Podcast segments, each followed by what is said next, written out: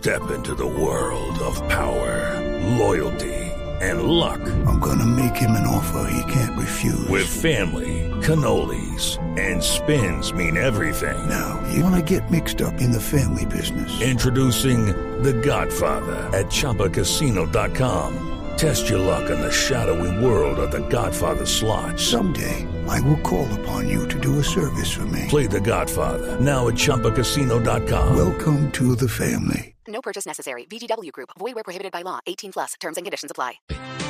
El padre Francisco de Rú es el presidente de la Comisión de la Verdad y estuvo ayer recibiendo el testimonio del expresidente Uribe en su casa en Río Negro.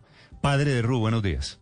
Eh, buenos días, Néstor, y gracias por invitarme. No, señor, gracias a usted por atender esta llamada. Padre de Rú, ¿con, con qué sensación regresó usted a Bogotá? Esa larguísima reunión, un poquito tensa, un poquito accidentada. ¿Qué sabor en la boca le dejó a usted, padre? Eh, un sabor complejo, le quiero ser franco. Eh, eh, no fácil de digerir, pero sí en la convicción de que habíamos dado un paso positivo, de eso no tengo ninguna duda, y un paso que seguramente el país va a digerir. Quiero en primer lugar decir que lo que más me preocupa en esto es el lugar de las víctimas. Y quiero decirle a las víctimas que puedan tener pueden tener la seguridad de que la comisión no cejará un minuto en garantizar que la dignidad de las víctimas y el respeto de las víctimas lo pondremos por encima de todo en la búsqueda de esta verdad y que nosotros plantearemos con claridad las responsabilidades históricas, las responsabilidades políticas, las responsabilidades éticas, que en medio de todas estas cosas que recibimos, las recibimos para buscarlas. Yo fui muy claro eh, con el expresidente Uribe, con Álvaro Uribe, para decirle, nosotros tratamos a todas las personas por igual, no aceptamos argumentos de autoridad. eh, las cosas para nosotros no son verdad porque las dijo Uribe o las dijo Santos o las dijo eh, eh, Rodrigo Londoño o las dijo un militar. Todas estas cosas son aportes que nosotros los sometemos a escrutinio. Me preocupa por otro lado por todo lo que se ha dicho con respecto, es decir, me preocupa el efecto que puede obtener y entonces porque fueron a la finca de él. Es que nosotros, en mi sentir personal, debemos poner todos los puentes para que el país tenga claro que la comisión fue a buscarlos a todos y fue a buscarlos a los que no quisieron venir. Y por eso nos reunimos con el expresidente Gaviria en su casa, nos reunimos dos veces. Por eso estuvimos también en el edificio donde está el presidente Santos. Él sí después vino a la comisión, ya habló desde la comisión. Unos y otros ponen sus condiciones.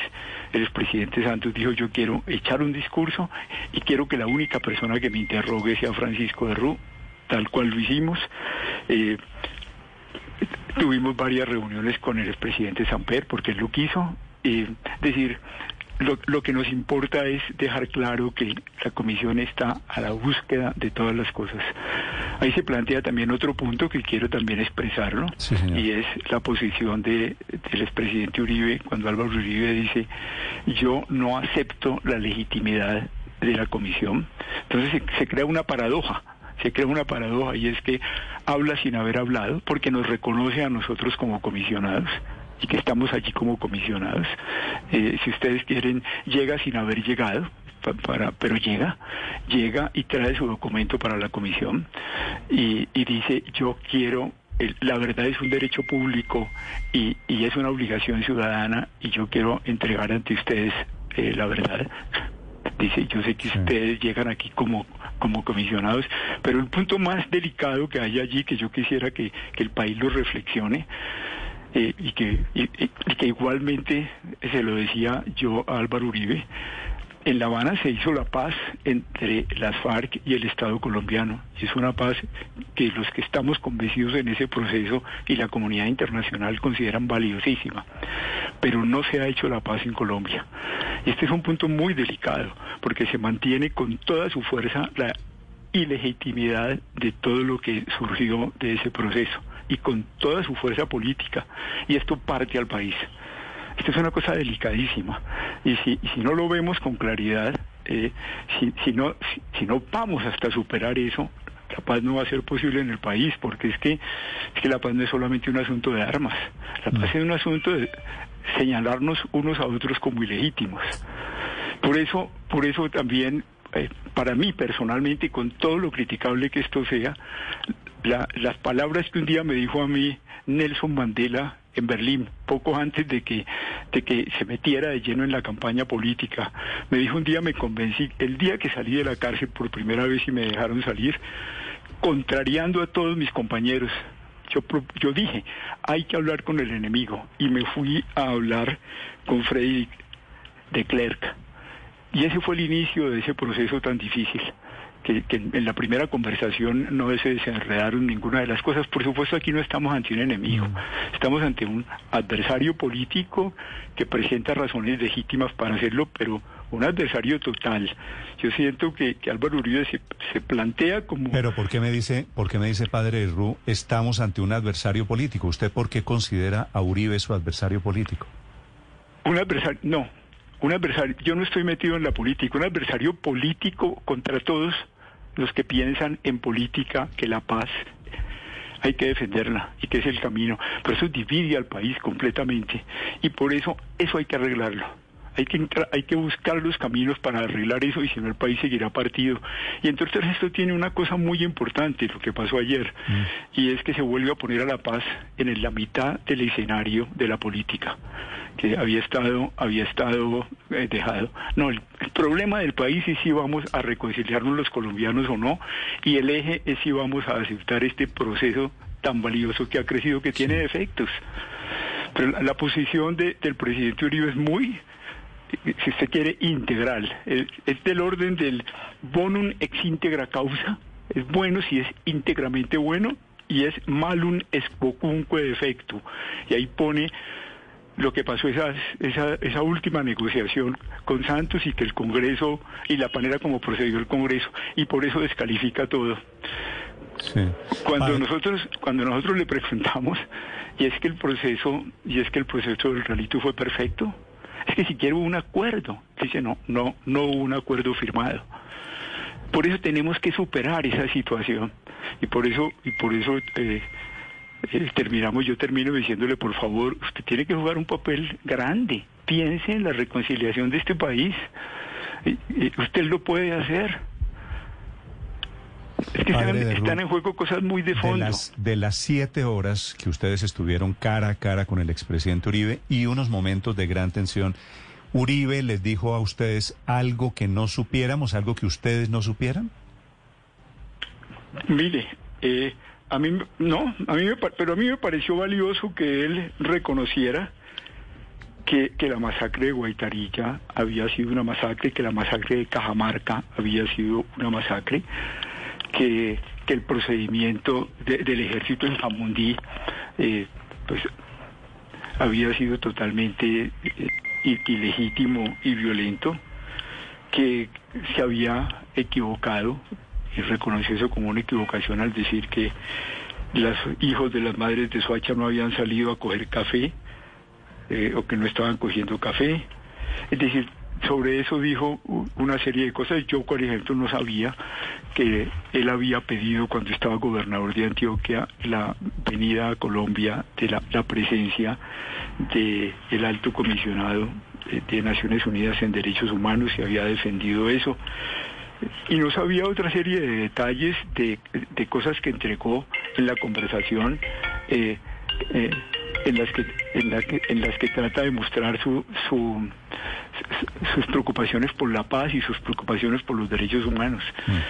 Eso es importante saberlo y es importante saber la forma como defiende una cosa que por supuesto yo se la la, la- la controvertí, los 4.600 informantes que había, eh, pero es interesante y es importante escuchar la racionalidad del otro y entender por qué las, lo plantea y por qué dice que eso no se hace por el derecho ciudadano a la legítima defensa, sino porque todo ciudadano debe trabajar con las autoridades y debe trabajar en este caso con la, con la fuerza pública.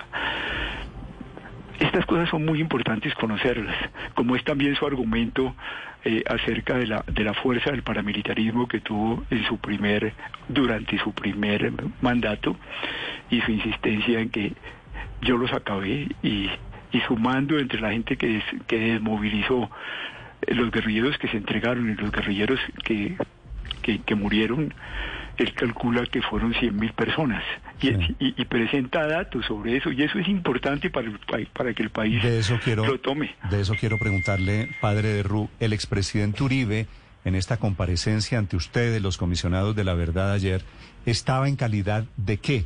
Porque ustedes le preguntan reiteradamente, creo que tres o cuatro veces, utilizan la palabra connivencia entre fuerzas del Estado y paramilitares. ¿Uribe estaba en esa condición respondiendo ayer?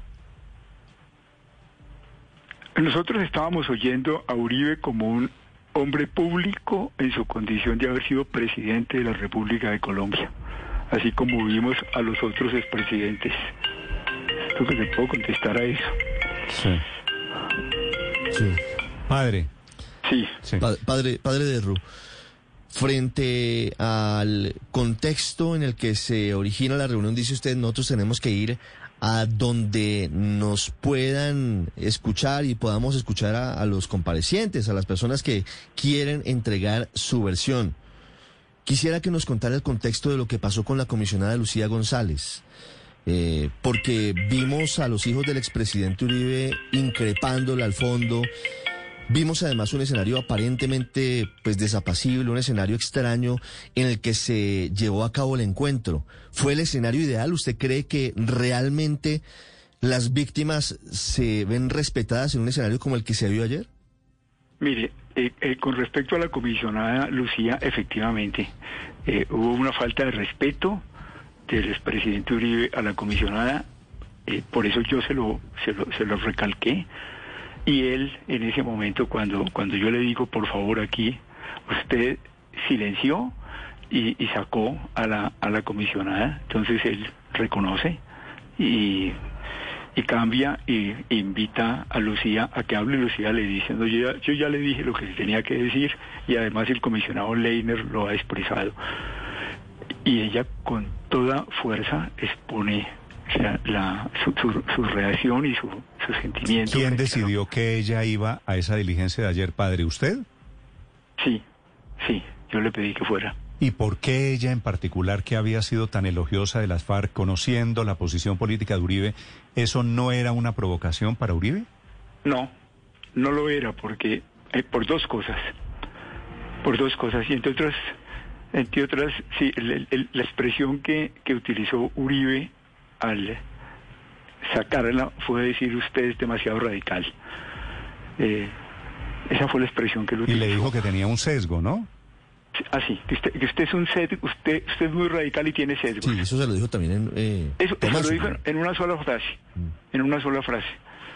El, el punto, el, cuidado, porque el, el punto de Lucía sobre la FARC, y que lo puedo expresar con toda claridad, no, no es que ella sea partidario de la FARC, sino que Lucía cuando lee el, programa de las FARC, una vez que dejan la guerra, una vez que dejan la guerra y entran a la paz, y que hacen un programa que si uno se lo lee es un programa socialdemócrata, ella tuitea que está de acuerdo con esos principios. Hay que tener mucho cuidado en eso.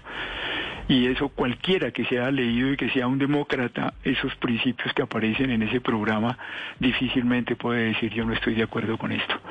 No es un programa marxista, no es un programa socialista, es un programa totalmente socialdemócrata y yo no sé si ustedes lo han leído. Lucía se refiere a eso y eso es lo que pero como dice, los principios que están aquí yo los comparto, ese es el origen de ese Twitter, que por supuesto lo acogen del otro lado del mundo político y entre otras lo hace antes de ser comisionada de la verdad.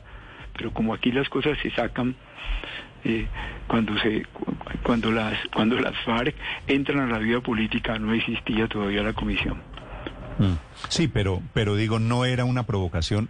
Ella saludó no solo el programa de las FARC, sino dijo compartir los principios con las FARC. Y, Sí, sa- esos- y esos saludaba y hablaba de Jesús. Santrich, padre de Ruth, diciendo, necesitamos tu sabiduría y tu alegría. Llevarle esa comisionada a Uribe no era un acto de provocación, es lo que le quiero preguntar a usted. No, no, porque Uribe y la familia Uribe conoce muy bien, conoce muy bien a Lucía González. Saben quién es y, y- y es una persona que no es una persona ajena a ellos, es una persona de confianza de ellos. Y, y- Que tiene posiciones distintas, pero es una persona de confianza de ellos. y usted en general, eh, padre de Ru, considera que la presencia de ella afectó mucho el curso de la declaración de ayer de Uribe? De ninguna manera, pero de ninguna manera. Hubo ese episodio y no más. Hubo ese episodio y no más. Sí. Es normal que en una audiencia como esta de ayer, que debería tener cierta solemnidad, participen, porque vimos todos, además transmitida esa audiencia en redes sociales, la intervención del hijo de Uribe y, y, y, digamos, los agarrones en vivo y en directo. Mire, eh, a mí me parece que ese tipo de puntos que usted trae le, le quita toda la gravedad y la importancia de las cosas que allí estaban en juego. Es cierto, y esa parte yo asumo la responsabilidad de eso porque yo fui partidario de vamos al lugar donde están las personas con quienes es más difícil conversar y vamos aceptando el contexto que se nos venga, pero vamos a hacerlo con absoluta claridad. A mí no me preocupó tanto eso, de que íbamos a ir a la finca de los Uribe donde ellos viven, como no me preocupó el día que había que ir donde eh, a la casa del presidente Gaviria. Me preocupó que la noche anterior Álvaro Uribe sacó un documento que lo hizo por todas las redes diciendo sobre las cosas que él iba a tratar. Eso sí me preocupó porque, habíamos convenido que las preguntas las llevaba a la comisión y por eso saqué en la noche del domingo un un documento público diciendo por qué la, va la comisión allí y bajo qué condiciones va la comisión. Pero no en términos de, de, de negociar si las- los asientos, las mesas, sino en términos del planteamiento de nosotros, porque me parece muy importante que, que las víctimas sepan que nosotros estamos para hablar con todo el mundo, que es lo que quiero insistir, la comisión hablará con todo el mundo. Y el día que se saque el do- documento final ha de quedar claro que la Comisión de la Verdad se abrió a escuchar a todas las partes, incluso a los que les era más difícil hablar con nosotros. Padre, usted no- nos dice, y es cierto, eh, se vivió una paradoja ayer, porque mientras el expresidente Uribe decía que no reconocía la legitimidad de la Comisión de la Verdad, pues estaba hablando ante la Comisión de la Verdad, básicamente en su finca en Llano Grande. Pero ¿qué opinión tiene frente al punto inamovible, ese sí, de Uribe en el sentido de no reconocer responsabilidad alguna por mando o por instrucciones en los falsos positivos? que eso lo toma la Comisión de la Verdad. Nosotros sobre eso no nos vamos a pronunciar ya. Pero esos son los temas de fondo que la Comisión está analizando. La Comisión en este momento está escuchando, está interrogando qué piensan sobre esos asuntos y la Comisión se va a pronunciar. Es el deber de la Comisión. Y ese es un tema sobre el cual la Comisión va a ser muy fuerte el análisis de lo que aconteció con los falsos positivos. Ayer en el debate el asunto salió ampliamente, fue de los más fuertes en, en los momentos tensos eh, y ustedes seguramente tienen la discusión. Pero sobre eso la comisión hablará con absoluta claridad. Es uno de los casos más espantosos de lo acontecido en el conflicto colombiano, de las cosas más vergonzosas. Si alguna cosa destruye la legitimidad de- del ejército colombiano, por eso la importancia que el ejército para nosotros, para mí, que lo reconozca como cuerpo, es lo que pasó con los falsos positivos. Es que fueron miles Sí. los muchachos asesinados. Y, y por supuesto parte del debate fue se dio justamente en el punto, era, era tan importante tomar decisiones rápido que el día que se tomó la decisión de que salieran los altos mandos en el- eh, militares que salieron, inmediatamente se acabaron. Inmediatamente a nivel corporativo se paró la cosa de arriba abajo. Pasaron de cerca de mil ese año a 14 el año siguiente y creo que y luego se disminuyeron más. Entonces es una cosa delicadísima. Sí.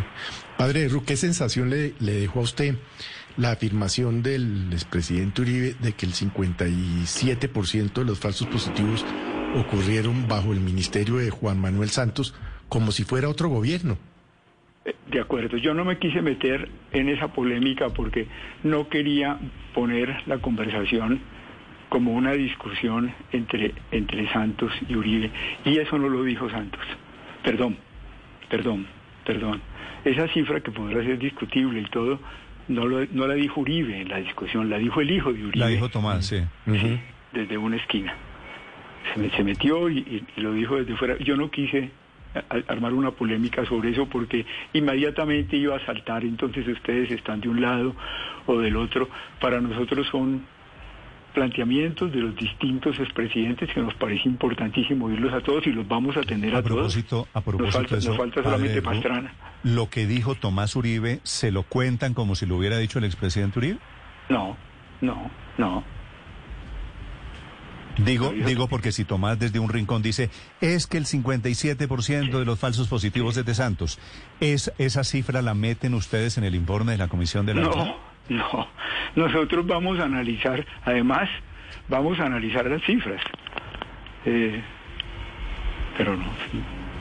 Y este tema de los falsos positivos debería producir al final una especie de, de condena para la historia o de verdad histórica de quién es el responsable de los falsos positivos. ¿Hacia allá vamos, padre? Vamos hacia allá, vamos hacia establecer responsabilidades. Sí, por supuesto. ¿Y ustedes Ahora, cómo, el- cómo el- se van a salir de esa encrucijada del presidente era Uribe, pero el ministro de Defensa era Santos? Bueno, ese es parte de, la- de los desafíos que tenemos en la comisión. Y también es un asunto que para nosotros es, que quiero dejárselo claro y, al final se lo, lo- lo- lo conversé eh, allá mismo, y lo conversé con, con el expresidente Uribe, nosotros, nosotros no vamos detrás de imputaciones personales, la comisión no es para eso. La comisión va detrás de grandes responsabilidades éticas, históricas, políticas, va detrás de, de las responsabilidades institucionales, eh, no solamente en falsos positivos, sino en tantas otras cosas.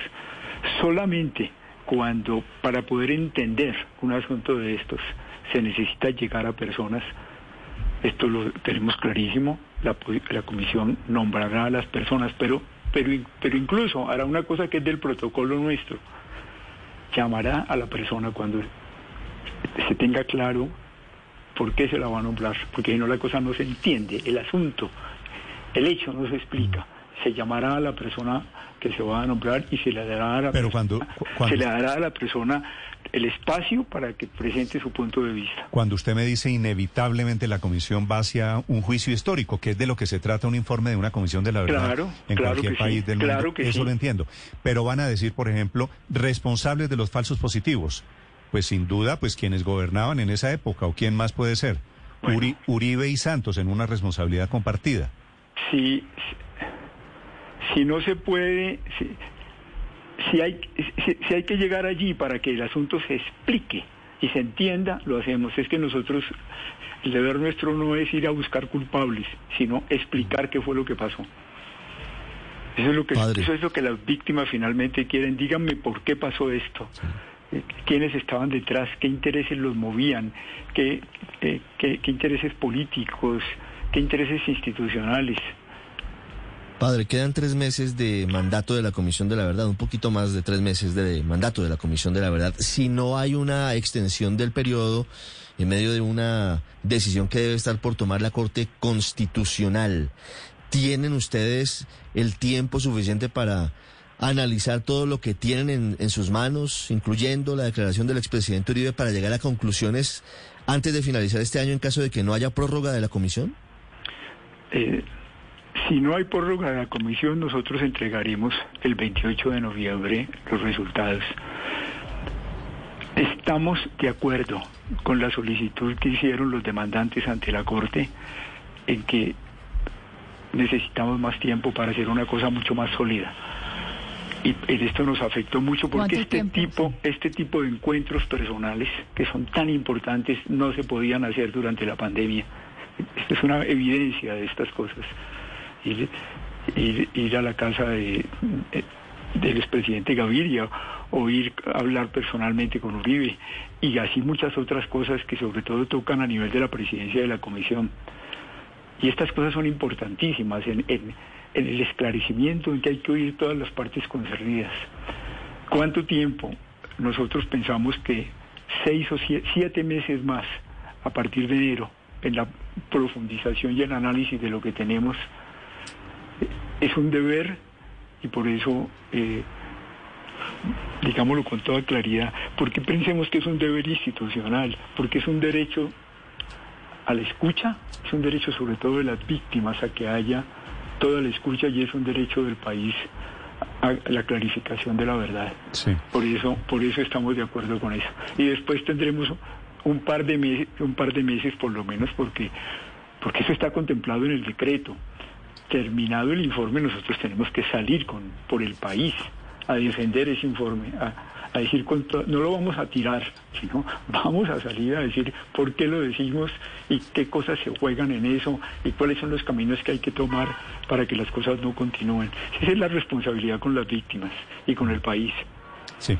Padre de Ru, quiero hacerle una pregunta final, porque en algún momento de la audiencia de ayer, el expresidente Uribe termina hablando del caso de EPA Colombia. O sea, vea usted cómo, cómo puede llegar a ser la noticia de EPA Colombia que termina en boca del expresidente Uribe y él termina, producto de lo de EPA Colombia, proponiendo o lanzando la idea de una amnistía general. ¿Usted entendió la figura de la amnistía general? ¿Eso le parece importante? A mí me parece importante. Me parece importante porque visitando las cárceles y habiendo estado en la cárcel de Barranca Bermeja durante 12 años, la magnitud de las oscuridades y de las personas que están en las cárceles por razones eh, eh, injustas, por cosas no definidas, es inmensa en Colombia. Y creo que hay un mensaje muy importante para el serenar este país y para la paz de este país. Por supuesto, eso tendrá que tener infinidad de análisis para que para proteger el que no haya impunidad. Como pienso también que el país tiene que abrirse a la paz grande. Eso no se tocó, pero pero en alguna forma yo lo encuentro eh, consistente con con abrirse a la paz de, de esos procesos que estaban en marcha para que los urabeños eh, entraran en, un proceso, por supuesto no de paz, pero sí de, de armonía con la justicia o, o, llame- o de sometimiento, llámelo como quiera, y para llamar a una paz más grande, a la segunda Marquetalia, al ELN. Es decir, ¿a usted le gusta la idea de una amnistía general aquí en Colombia? Sí. A mí me gusta la idea, pero siempre y cuando eh, se defina con mucha claridad los asuntos para que no sea una profundización de la, de la impunidad. Y Uribe lo dijo, muchos lo dijo, es decir, lo de EPA Colombia parece un poquito frívolo en medio del ambiente en el que estaban. Uribe lo dijo pensando, sabiendo realmente que sería una amnistía no a EPA Colombia, sino a todas las mafias de todas las, las No, yo creo naturalezas y que- hay en el país. Yo creo que él se estaba, no, yo creo que él se estaba refiriendo, hasta donde entendí, porque puso ejemplos que ustedes debieron escucharlos, se estaba refiriendo a casos muy concretos de personas que están en las cárceles con procesos no definidos o con procesos ambiguos. Se estaba refiriendo a eso. A casos concretos el expresidente Álvaro Uribe, pero ¿cómo se imagina usted, padre de Ru, una amnistía general en el país? ¿Qué es lo que usted lo, sueña? lo- lo que yo, lo que yo estoy diciendo es que eso de la amnistía general que, que plantea Uribe me parece, me parece armonizante o me parece coherente con una paz más grande en Colombia, en que, en que realmente encontremos salidas que no sean salidas militares y salidas violentas para que este país pueda realmente caminar hacia la reconciliación de los colombianos. Es que yo no, yo no supe la verdad, le soy sincero, padre, si Uribe lo decía de manera irónica porque era una comparación no, entre EPA no. Colombia y las FARC. No, no, no, no. Allí, eh, yo se lo digo, allí no había ninguna cosa de tipo irónico. O sea, él realmente está pensando en una amnistía general, ¿usted cree? Para casos como esos, sí. Sí, él decía EPA Colombia cinco años y los señores de las FARC en libertad plena, y a eso, a eso entendí. Sí, sí, porque la, el, el contraste ju- justamente pone esos ejemplos en que personas por, por cosas eh, eh, como eso, como darle, darle unos martillazos a un transmilenio, les meten cinco años de cárcel y en cambio a otros, a otros eh, por, cas- por cosas mucho más graves. Efectivamente, usted tiene toda la razón.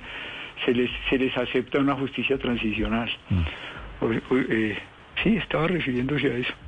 Es el padre Francisco de Rú, el eh, sacerdote jesuita. Padre, quiero hacerle una pregunta final con todo su respeto. Como es la primera vez que pasa esto, este encuentro Uribe, tengo aquí todo el, uri- el uribismo alborotado, hablando, padre de Rú, mal de usted. Muy bien. Y usted sabe lo que dicen de usted, padre. Por supuesto, yo sé lo que dicen de mí y no me preocupa en absoluto. De mí dicen que, dicen que soy guerrillero, que soy de las FARC, que soy del ELN, que soy ladrón de tierras. De mi madre dicen lo que quieran. No me preocupa para nada. Entre otras porque yo no estoy en política, porque no estoy en... no, no me interesa eh, ningún candidato. eh, a, eso no le doy ninguna importancia. Siempre me pregunto, que es otra cosa que es distinto, qué dolor habrá en esas personas para plantearse así, qué, qué indignación, cuál será el origen, seguramente son víctimas de una u otra forma o tienen víctimas en sus familias. Quisiera llegar a ellos, y si ellos quisieran hablar, iría inmediatamente a buscarlos. Y muchas veces cuando paso muy rápidamente porque me saltan en el Twitter, procuro no leerlos, pero alcanzo a ver el insulto y el nombre de la persona, me encantaría poder, pero serían miles, poder irles- irles a buscar y, hablar con cada uno de ellos, a ver si podemos dialogar en este país. Pero la estigmatización y el Sí, sí, sí, sí. señalamiento y, y el y la y la eso, eso lo conozco, a eso no le podemos dar importancia en el país, pero ninguna importancia. Es una cosa enferma de, una sociedad de todos los lados traumatizada. Y una cosa que le pido a los jóvenes siempre es, por favor, cuando reciban una cosa de esas, no sobre mí, sino sobre cualquier cosa que es pasando odio, párenlo, que no pase de su teléfono eso a ningún otro. No le jueguen a nada que incentive el odio en el país, eh, los señalamientos, no lo hagan por ningún motivo. Ese es un buen, es un buen mensaje. Padre de Rú, muchas gracias por aceptar A ustedes, minutos. gracias y gracias por las preguntas y la No, franqueza. le agradezco, le agradezco a usted, como siempre, su amabilidad. El padre Francisco de Rú, el presidente de la Comisión de la Verdad. Estás escuchando Blue Radio. Hello, it is Ryan, and we could all use an extra bright spot in our day, couldn't we? Just to make up for things like sitting in traffic, doing the dishes, counting your steps, you know, all the mundane stuff. That is why I'm such a big fan of Chumba Casino. Chumba Casino has all your favorite social casino style games that you can play for free anytime, anywhere with daily bonuses. That should brighten your day a little. Actually, a lot. So sign up now at chumbacasino.com. That's chumbacasino.com. No purchase necessary. Group. Void were prohibited by law. See terms and conditions. 18 plus.